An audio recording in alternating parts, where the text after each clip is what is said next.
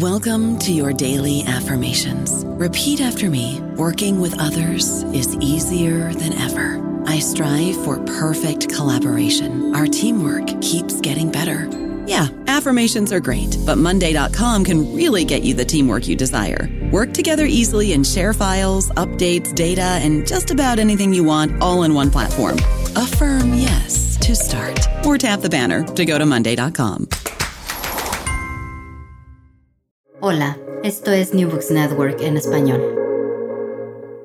Hola, soy Bernardo Batis Lazo para New Books Network en español y el día de hoy tenemos a Raúl Eras García con su libro Deuda Externa, Crisis y Políticas, Banqueros, Fondo Monetario y Banco Mundial en la Argentina, 1973-1983, publicado por Editorial Biblos en, en 2023.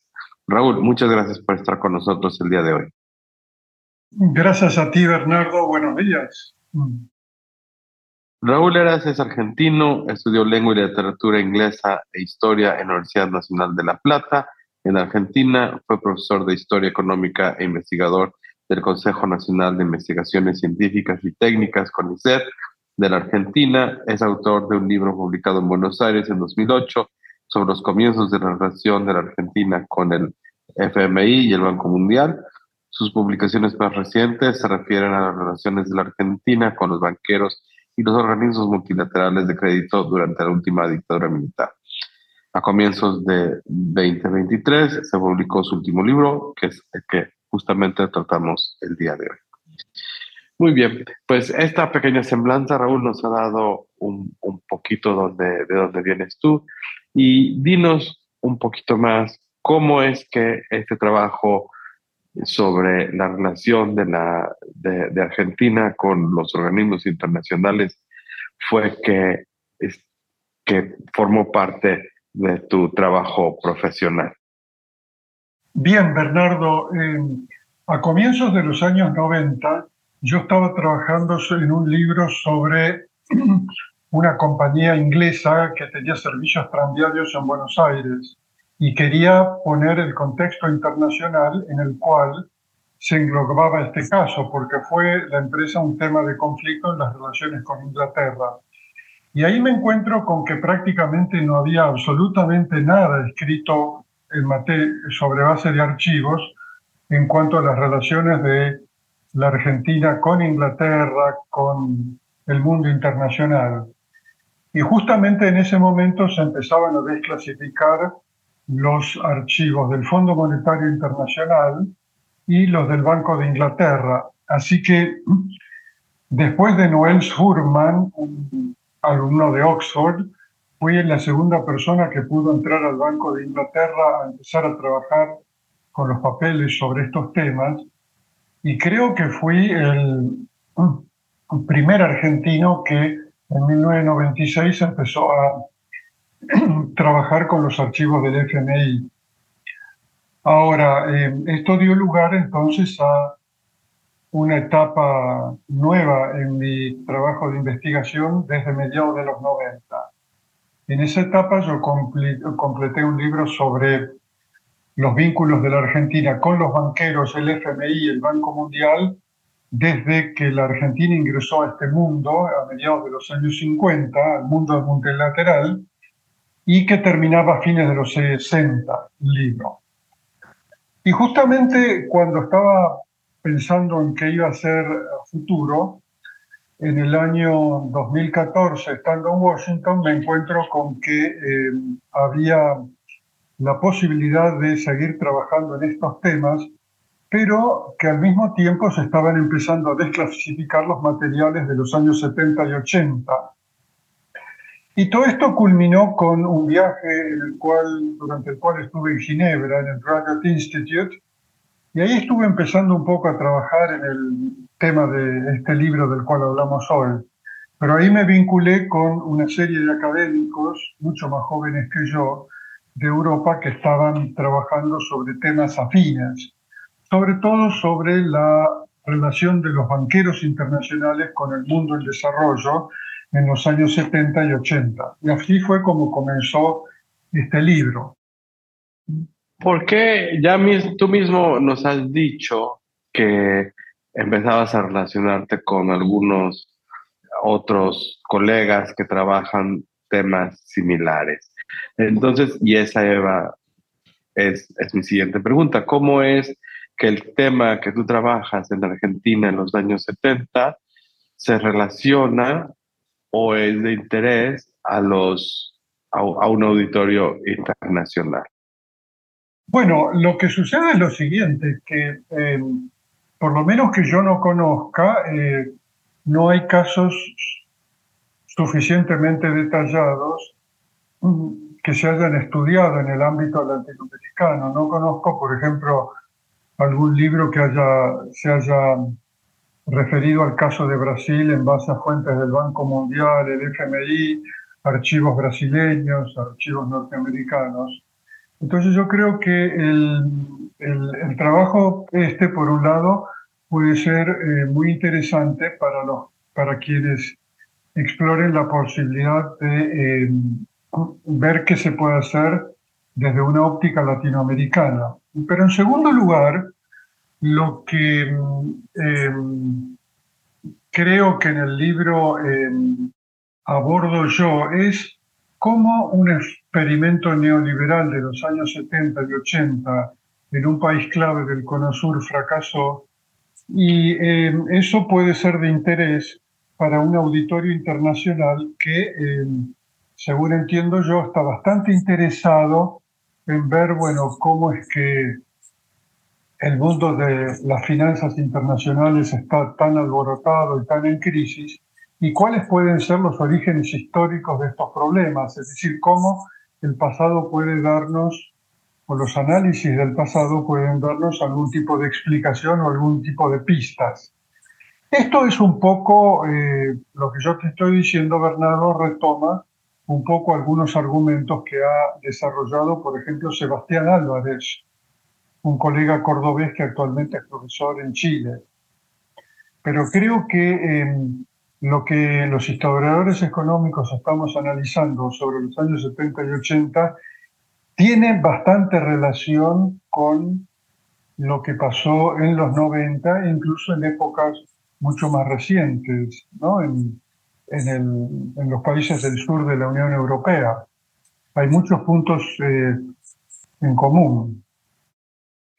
De acuerdo. Y en llegar a ver, a mí me parece muy interesante ver desde una perspectiva que se ha tratado pues relativamente poco que con esta riqueza de materiales, cómo es que llegamos a los problemas de, de los ochentas y que no fue una cosa que, que apareció de la nada, como, como tú estás diciendo. Ahora, si, si me lo permites, una hacerte una pregunta eh, relacionada que no es, no, es, no es, central, pero que de alguna manera tu, tu trabajo eh, eh, sí llega a, tocar y es a los que estamos fuera de, de Argentina nos, nos preocupa o queremos entender por qué es que la Argentina tiene todos estos problemas aparentemente cíclicos o que cae una y otra y otra vez en problemas de negociación con el Fondo Monetario Internacional, con problemas de crisis fiscales, con problemas de crisis inflacionarias. Y estamos hablando tú y yo en, en, en enero de 2024, en el contexto de una vez más una situación similar con un nuevo gobierno, en este caso de, derecha, que se, que se enfrenta a una situación inflacionaria importante, que se enfrenta y que, y que fue elegido en base a, una, a, una promesa de disminuir el, el, gasto público y, y, bueno, es, es eh, no sé brevemente cuál sea tu, tu visión al respecto. Bueno, lo, que la Argentina está enfrentando desde hace unas cuantas décadas son una serie de problemas estructurales, ¿no es cierto? Que yo por lo menos los remontaría a los comienzos de la segunda posguerra. nosotros eh, realmente no, no, hemos podido eh, articular una sociedad en la cual la estabilización o la estabilidad macroeconómica vaya acompañada del desarrollo y de una distribución del ingreso un poco más equitativa, ¿no es cierto? Es decir, nunca pudimos llegar a lo que quizás en algún punto llegaron, por ejemplo, los países europeos. El segundo problema importante que tenemos es que acá eh, hay un, digamos, un, falta desde muchísimos años atrás una, eh, realmente un adecuado inventario de cuáles son los problemas que hay y las crisis que quedan pendientes.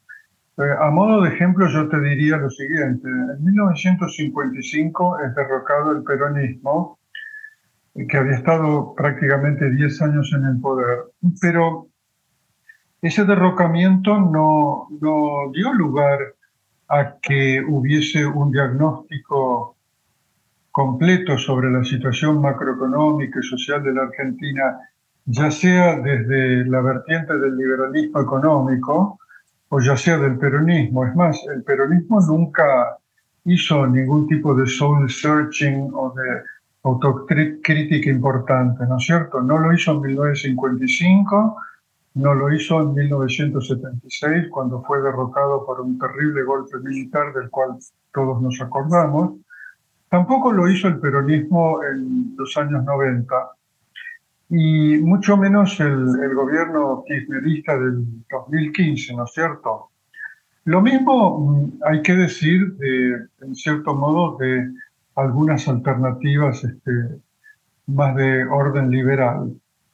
Pero lo que nosotros tenemos, Bernardo, es un, un problema en el cual incluso eh, no hay eh, consensos lo suficientemente fuertes para aplicar un programa con continuidad, pero que además tenga cierta sustentabilidad y ciertos principios básicos de orden institucional y operativo, ¿no es cierto? Entonces, eh, esto se plantea, se plantea la situación argentina en términos de proyectos antagónicos. Esto Fíjate tú que ya en 1977 lo había planteado Aldo Ferrer en su libro Crisis y Alternativas. Luego, en los años 80, lo volvió a plantear Guillermo Donnell, un politólogo. Primero fue un economista, después un politólogo, ¿no es cierto? Pero em, falta, em, yo te diría, eh, Bernardo, em, algo que eh, quizás lo pueda resumir de esta manera. Tú sabes que aún hoy día se sigue preguntando mucha gente en la Argentina, bueno, ¿qué fue lo que hizo España en los años después de 1975 con los pactos de la Moncloa? Y, el periodismo argentino algunas veces ha dicho, comentado esto y parece que Felipe González alguna vez dijo, bueno, pero ya van como tres o cuatro veces que me están preguntando esto en los últimos años. Y lo mismo sucede, por ejemplo, con el caso de Israel, que a mediados de los años 80 aplica un plan económico muy similar al plan austral del gobierno de Alfonsín, y bueno, sienta las bases de un camino sostenido en el orden político, social y macroeconómico, con un resultado muy, muy diferente al argentino. Entonces, y tenemos, por supuesto, además toda una serie de fallas institucionales y de ciertos este, problemas mucho más concretos. Pero yo te lo resumiría de esta manera, Bernardo. Gracias, Raúl. Muy interesante. Regresemos a tu libro y como tú ya has mencionado, tienes acceso eh, pionero a ciertos archivos y tienes un gran número de fuentes que puedes contrastar. Entonces, ¿nos podrías platicar un poco más de cuáles son estas fuentes que tú puedes tener acceso ya, y cómo esto te permite dar una nueva visión a la discusión o al estudio de esta crisis en Argentina que se da en, el periodo de los 70 hasta la llegada de Alfonsín en los 80. Bueno, mira, eh, yo desde el lado argentino me quisiera comentarte los materiales del archivo del Banco de la Nación Argentina y del Banco Central de la República Argentina. El Banco de la Nación es el principal banco comercial de propiedad estatal, un banco importantísimo creado en 1891 que jugó un papel muy, muy importante en la, crisis de 1890 y en la crisis del 2001.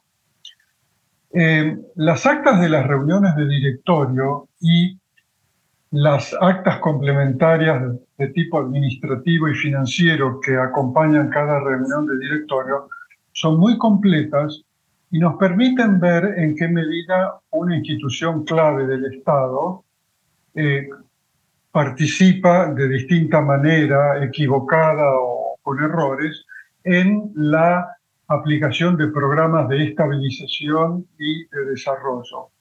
Entonces ahí tú puedes ver, digamos, la política, algunos aspectos de la política monetaria, las necesidades de los gobiernos provinciales, las presiones sectoriales, algunas discrepancias internas en, el seno del directorio, cómo el Banco Nación se trata de, conversar o negociar con el Banco Central o el Ministerio de Economía de determinado tipo de políticas, ¿no es cierto?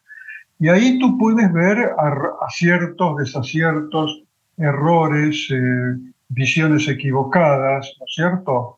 Es un archivo muy, muy completo y además el personal, por lo menos en el caso de la gente nuestra en la Universidad de Buenos Aires, nuestros colegas, ha sido extremadamente amable y han tenido muchísima paciencia y sin ningún, ningún tipo de restricciones nos ha podido, nos ha dado acceso a los materiales. El Banco Central de la República Argentina es un poco más restrictivo y las, eh, el acceso a la documentación es mucho más difícil y los trámites son mucho más complejos. Eh, ahí lamentablemente lo único que uno puede consultar son las actas de las reuniones de directorio. Ahora, eh, en determinados momentos uno ve que hay debates internos, hay discusiones en el seno del directorio, hay trabajo que hace el staff permanente, eh, la línea profesional del banco sobre problemas monetarios, cambiarios, fiscales, y uno puede ver realmente aciertos, desaciertos, puede ver eh, el problema de los redescuentos, el problema del apoyo permanente del Banco Central a bancos estatales, ciertos eh, sectores de la economía argentina. E incluso puede haber, eh, uno puede ver data e información muy, muy valiosa sobre los fracasos de ciertos convenios bilaterales como el convenio con Cuba de 1973, el convenio de, con Bolivia en 1981, con ciertos países africanos en los 80, con países centroamericanos durante la crisis de Malvinas. Entonces ahí uno puede observar realmente eh, los errores del Central Bank Governance, una frase que está muy en boga hoy en día, y uno puede entender el motivo por el cual hay cierta evidencia empírica que respaldaría la idea del presidente Milei de que, de que habría que cerrar el Banco Central. A mí la idea de cerrar el Banco Central me parece eh, un error eh, total, eh, Bernardo. Pero si tú miras la evidencia histórica, hay, elementos que apuntalan un poco esto. te digo más, cuando uno mira los años 70 y los años 80, uno puede entender el porqué de las reformas estructurales, organizativas y funcionales del Banco Central a principios de los años 90 durante la convertibilidad que puso en marcha el ministro de Economía Caballo. No sé si fui claro en esto, Bernardo. Sí, mucho. Y, y cuando estabas em, describiendo esto, pues yo creo que parte de tu trabajo y esta misma explicación que nos das ahora nos permite ver precisamente esa dinámica interna dentro de los dentro de las instituciones que muchas veces para el público en general nos parecen eh, no quiero decir monolíticas pero sí que tienen mucha consistencia y que son muy regimentadas y que son de, de una misma mm, visión y, y el trabajo que tú estás haciendo, como, como el que han hecho otras personas, como Juan Flores o como Sebastián Álvarez, como, como el, el, libro que eh, ha salido de México también, que, que hicimos eh, sobre la situación de México en los noventas, pues permiten ver con, con más detalle, es, como dije, esta dinámica y que no hay, o sea, y que se tiene que llegar a un consenso ¿verdad? Eh, más que el que haya eh, recetas predeterminadas. ¿Estarías tú de acuerdo en esto? Sí, sí, eh, evidentemente el trabajo en este tipo de archivos, con este tipo de fuentes, permite hacer un, un análisis mucho más sofisticado, mucho más preciso y en cierto modo un poco doloroso, porque tú te puedes imaginar, Bernardo, que ver los, algunas decisiones políticas del Banco Central de la República Argentina o del Banco de la Nación, por ejemplo, claro, eh, o, son, digamos, uno se termina preguntando a sí mismo, bueno, pero ¿qué pasaba por la cabeza de quienes tomaban estas decisiones, ¿no es cierto? Y eh, efectivamente estoy relativamente al tanto de algunas cosas que han hecho ustedes en México, y eh, es muy valorable, por ejemplo, el trabajo que ha hecho Sebastián Álvarez, eh, que tiene mucho más para ofrecernos de esto. Y Juan Flores, por ejemplo, cuando Juan Flores analiza la dinámica interna de la Liga de las Naciones, por ejemplo, durante los años 20, principios de los años 30, ¿no es cierto? Por solo citar algunos ejemplos. Y sí, evidentemente eh, hay mucho por hacer y yo te agregaría que en el caso de la Argentina mm, hay mucho por hacer, por ejemplo, en lo que hace al, papel que jugó el Banco de Crédito Industrial y el Banco Nacional de Desarrollo, ¿no es cierto?, desde los años 40 a los años 80. El problema es que, eh, Bernardo, cuando tú trabajas sobre estas instituciones, como puede ser el Banco de Desarrollo, el Banco Nacional, inevitablemente tú tienes que tratar de dar una mirada a los papeles del Banco Central del país. Y también tienes que, en la medida que sea posible, echar una mirada archivos de otros bancos provinciales, de la provincia de Córdoba, Mendoza, eh, que no son a veces muy sencillos de conseguir. Pero eh, persevera y triunfarás. Hay mucho por hacer, Bernardo. Yo estoy de acuerdo con tu proposición. Gracias, Raúl. Ahora, una, tú has trabajado o has hecho este, este documento básicamente con estos archivos. ¿Te planteaste alguna vez tratar de hacer entrevistas? Sí o no, y las ventajas o desventajas que, que ves a, complementar este trabajo con entrevistas. Mira, efectivamente, yo siempre me planteé hacer entrevistas eh, y creo que algunas fueron muy útiles, otras eh, no lo fueron tanto, ¿no es cierto? Por ejemplo, yo entrevisté muchísimo a Roberto Alemán, quien fue ministro de Economía en los años 60 y también en los años 80, y también fue consejero financiero en Washington y consejero financiero en Londres en los años 50, principios de los 70. Eh, una personalidad muy especial que fue muy franca conmigo mismo, conmigo me contó muchas cosas, eh, con toda franqueza, ¿no es cierto? Y también tuvo una enorme paciencia para explicarme con mucha precisión ciertas minucias del funcionamiento de la economía argentina del ámbito de las relaciones financieras internacionales. Por ejemplo, em, yo recuerdo que él me contó en el año 94, eh, realmente muy, muy alarmado, lo, lo que estaba ocurriendo en México. Y, y, él me dijo específicamente, yo realmente eh, quisiera saber cómo es que los banqueros internacionales hacen sus evaluaciones y creo eh, recordar que él me habló del Deutsche Bank y de algún banco suizo, preguntándose, bueno, pero el, el staff profesional que hace las evaluaciones correspondientes en qué estaba pensando. E incluso me dijo que en aquel momento había una especie de time lag en cuanto a la disponibilidad de información que tenía el Fondo Monetario sobre eh, la fuente, la información actualizada acerca de la situación mexicana. Creo que había un time lag de dos o tres meses, con lo cual eh, era imposible tomar decisiones inmediatas. Ahora, también eh, hubo otras entrevistas que quizás no fueron tan útiles, como por ejemplo la del ex ministro de Economía Aldo Ferrer.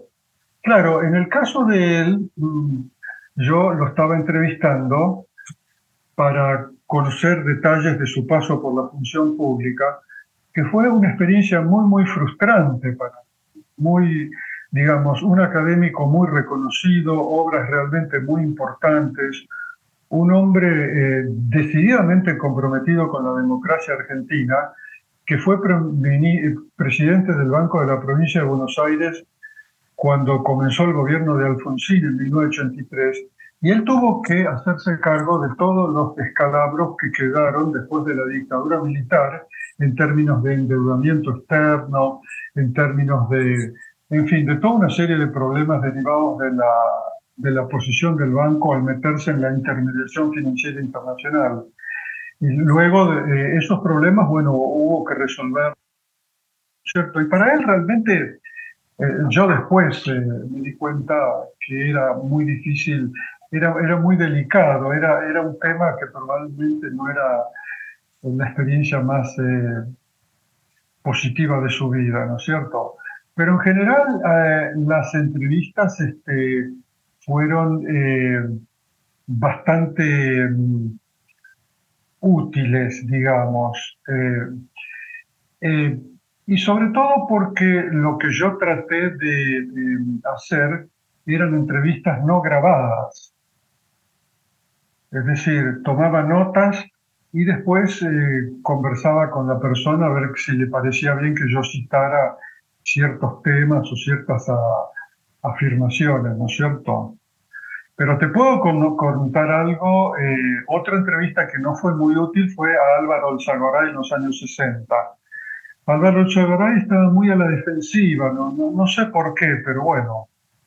Ahora, mm, las entrevistas que fueron, no fueron muy útiles fueron con Alfredo Martínez Dios, el primer ministro de la dictadura militar. Claro, ahí el problema que había no era tanto la, mi confiabilidad como interlocutor, porque yo iba con recomendaciones de gente que él conocía muy bien, sino que yo lo tuve que entrevistar a comienzos de los años 2000, en un momento en el cual se habían revitalizado los juicios por las violaciones a los derechos humanos y él aparecía involucrado en algunas causas este, eh, muy serias y de hecho tuvo que comparecer ante la justicia, ¿no es cierto? Pero te puedo contar algo que me dijo Roberto Aleman, ¿no? Roberto Aleman en los años, no, en algún momento, pero sin hacer precisiones, estaba bastante, bastante escandalizado por lo que hacían los banqueros en, los años 80 e incluso en los años 90. Me decía, mire, los banqueros eh, extranjeros muchas veces vienen y vienen y se entrevistan con algún funcionario de un gobierno provincial, con algún militar, con algún general.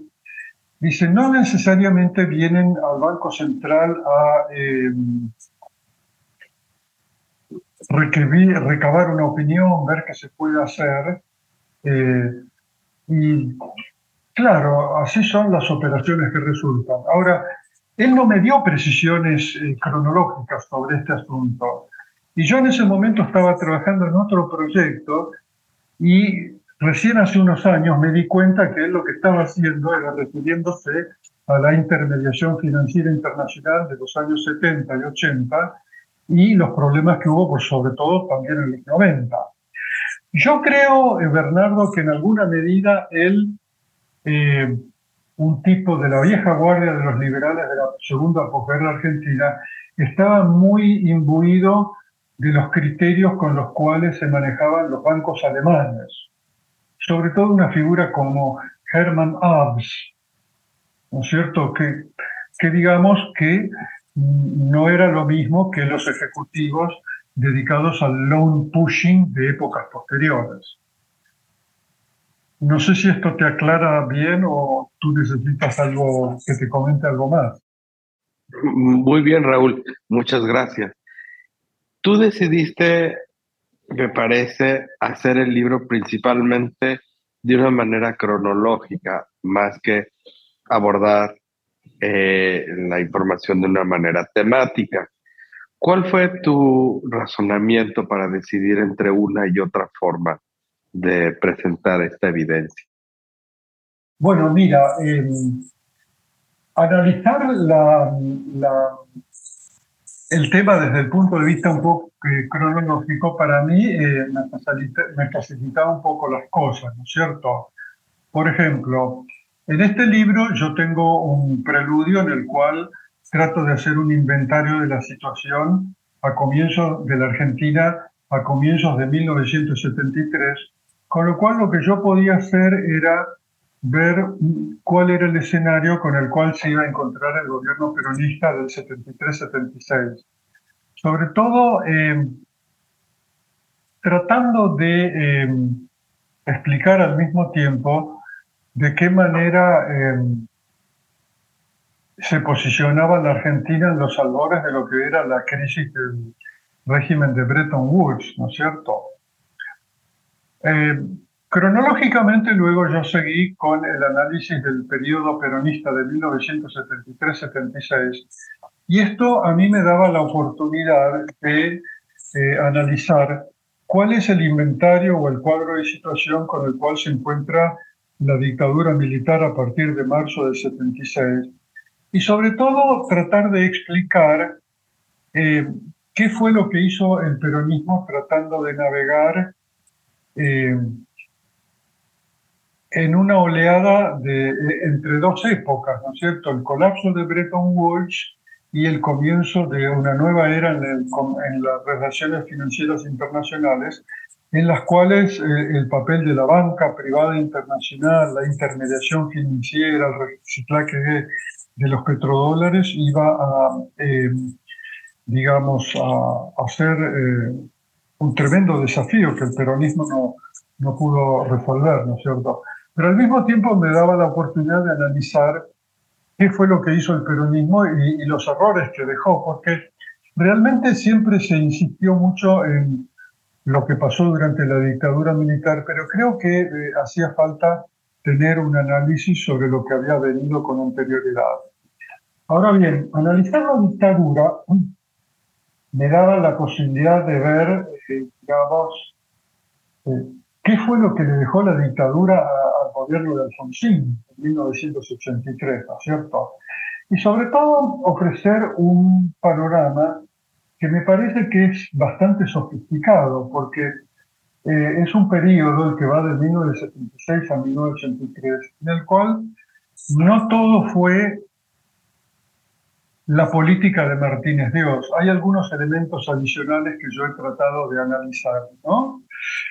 Em, pero como historiador para mí era eh, eh, metodológicamente un poco más sencillo hacerlo, ¿no es cierto? Ahora, mm, si yo hubiese tomado eh, ciertos temas, hubiera tomado un enfoque temático, digamos, mm, eh, eh, era un esfuerzo mucho mayor e incluso eh, significaba meterme con mucha más intensidad y de manera mucho más decidida, cosa que estoy tratando de empezar a hacer en, el último año y medio más o menos, meterme en los trabajos que están llevando adelante politólogos, especialistas en economía política internacional, economistas, meterme en literatura muy diferente como revistas como la, Review of International Political Economy, meterme en la, revistas como Review of International Organizations, eh, la, la, publicación de la American Economic Association, el Journal of Economic Perspectives, etcétera, etcétera, ¿no? Y eso me llevaba, digamos, un, un lento proceso, un proceso de maduración, creo yo, muchísimo más lento, que por supuesto vale la pena hacer y lo estoy haciendo, ¿no? Y ya has contestado mi, la que iba a ser mi, una, una de mis preguntas, y es en qué estás trabajando ahora y ya vemos hacia dónde lo estás llevando, pero entonces te, te como última pregunta, te, te invito, Raúl, a que nos digas de toda esta evidencia que tienes, de todo esto de conocimiento que desarrollas a este periodo, pues no todo puede entrar en el libro. Si hubieras tenido espacio, así en un mundo ideal, ¿qué hubieras añadido que no, no pudo entrar en, en esta versión del, del... Pues mira, yo creo que eh, es indispensable eh, entrar un poco más a fondo en el papel de ciertos organismos como el Banco Nacional de Desarrollo y el Banco Nación en las políticas de estabilización y de desarrollo de la Argentina de los últimos años, incluso de las últimas décadas, porque eh, no vayas a creer que la acompañaron siempre y no vayas a creer que sus decisiones fueron las más acertadas. Y creo que eh, es fundamental, por ejemplo, eh, hubiera sido fundamental meter, eh, incorporar el análisis del papel que jugó el Banco de la Provincia de Buenos Aires, ¿no es cierto? Que tiene un archivo fabuloso. Paralelamente a esto, creo que me hubiera gustado meter eh, en todo esto el rol que jugaron ciertas empresas estatales en todos estos problemas, todos estos temas, la, estabilización del desarrollo y el desarrollo, ferrocarriles argentinos, yacimientos petrolíferos fiscales, eh, algunas empresas petroquímicas, eh, porque justamente son parte de eh, rol que ha jugado el Estado en la economía argentina y de qué manera ha contribuido a, los éxitos y a los fracasos, ¿no es cierto? Ahora, paralelamente tengo que decirte que quizás me hubiera gustado entrar también un poco más a fondo en un análisis de la dinámica interna del FMI del Banco Mundial, algo que es muy, muy complejo de hacer, ¿no es cierto? y que mm, seguramente lo va a encarar Claudia Queda, una mm, respetable colega y amiga de Sebastián, de Rory Miller, de Juan Flores y de todos los muchachos que están metidos en, la, en, estos temas en, que han acompañado el trabajo de nuestro, ¿no? Pero al mismo tiempo yo te diría que eh, estoy trabajando en algo que te puedo comentar ahora, eh, que tiene relación con esto, ¿no es cierto? No sé a ti qué te parece. Sí, por favor, adelante, Raúl. Eh, yo creo que en este libro hubiera incluido un epílogo titulado ¿Quién fue el responsable? Eh, Miller, el, amigo común, colega nuestro, un día me dijo, pero me parece que es un título medio exagerado, pero lo que yo hubiera querido incorporar es un análisis más temático y sistemático de mm, la dinámica interna del Banco Central, del Banco Nación, de los equipos económicos de la Argentina, de los banqueros internacionales, del FMI, del Banco Mundial, para entender el porqué de su razonamiento, el porqué de sus políticas, el porqué de su eh, aparente obstinación en intentar eh, mantener determinadas políticas o la falta de criterio muchas veces al embarcarse en ciertas decisiones, ¿no es cierto? Es decir, y esto es justamente lo que yo estoy trabajando en este momento, es decir, eh, un largo ensayo examinando, eh, bueno, ¿Por qué? ¿Por qué ocurrió esto en los años 70 y 80? De manera fundamentada, es decir, esto no, no se trata de, hacer un trabajo eh, que sea un panfleto de combate, ¿no es cierto? Sino un trabajo fundamentado que sea bastante crítico. Y en este sentido, eh, eh, plantearlo con toda franqueza y, con toda la evidencia disponible, ¿no es cierto? Porque mm, para darte un ejemplo muy, muy eh, mm, concreto, mucha gente se pregunta qué hizo el Banco Mundial en los años 70 y 80 y por qué es que condena, o, mejor dicho, condona o convalida ciertas políticas que se aplicaban en México, Brasil y la Argentina. Bueno, lo que, lo que hay que explorar más a fondo es alguna evidencia que yo he encontrado en el sentido de que mm, Robert McNamara, un político muy astuto de los Estados Unidos, que era el presidente del Banco Mundial, encontró en la Argentina, en Brasil y en México eh, aliados muy importantes para enfrentar las políticas de racionalización de los organismos multilaterales y que sobre todo se trataron de aplicar durante los años de Ronald Reagan como presidente, ¿no es cierto? Entonces, esto es un trabajo, por ejemplo, que puede ampliar eh, algo muy, muy interesante que hizo una colega, eh, Sarah Barr, de Boston College, a quien tú seguramente conoces por el trabajo que hizo sobre eh, la dinámica de la política económica mexicana en los 70 y 80, y que luego escribió un trabajo sobre política y funcionamiento interno de los organismos multilaterales de crédito. Fíjate tú las avenidas o, las cosas que pueden salir a partir de nuestras investigaciones. Pues muy bien, Raúl, muchísimas gracias por tu, por tu tiempo el, el día de hoy.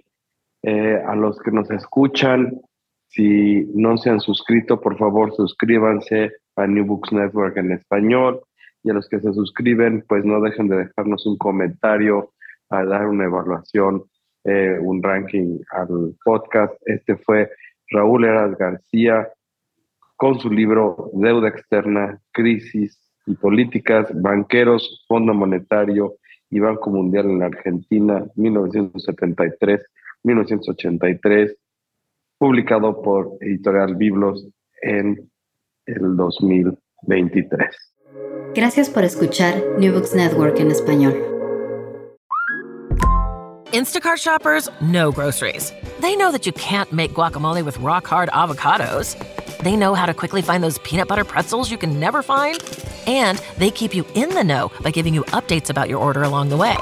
Let Instacart shoppers help take shopping off your plate so you can get time and energy back for what really matters. Visit instacart.com or download the app to get free delivery on your first three orders. Offer valid for a limited time, minimum order $10, additional terms apply.